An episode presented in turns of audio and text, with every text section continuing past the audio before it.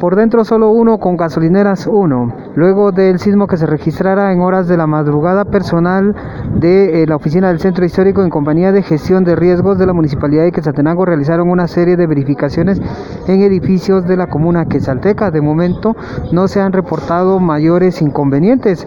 Es Otto Juárez de la oficina del centro histórico quien da detalles. Ahorita yo estoy terminando de hacer el recorrido en estos y digamos, eh, nosotros ya tenemos identificados los parámetros de dónde podría incrementarse el daño y bueno, ya hice la evaluación en esas partes. En el caso del Palacio, las columnas de la arcada norte y la arcada sur, Casa Noja en toda su conformación, porque esa es nuestra sede y fue el primer edificio.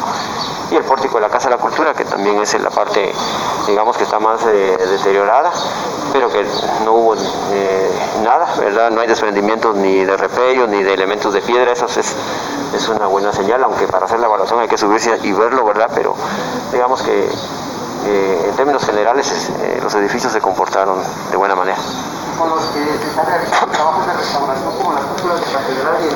Eh, de catedral no ha hecho la visita, pero los muchachos si hubiera habido algo novedoso ya me hubieran notificado, ¿verdad?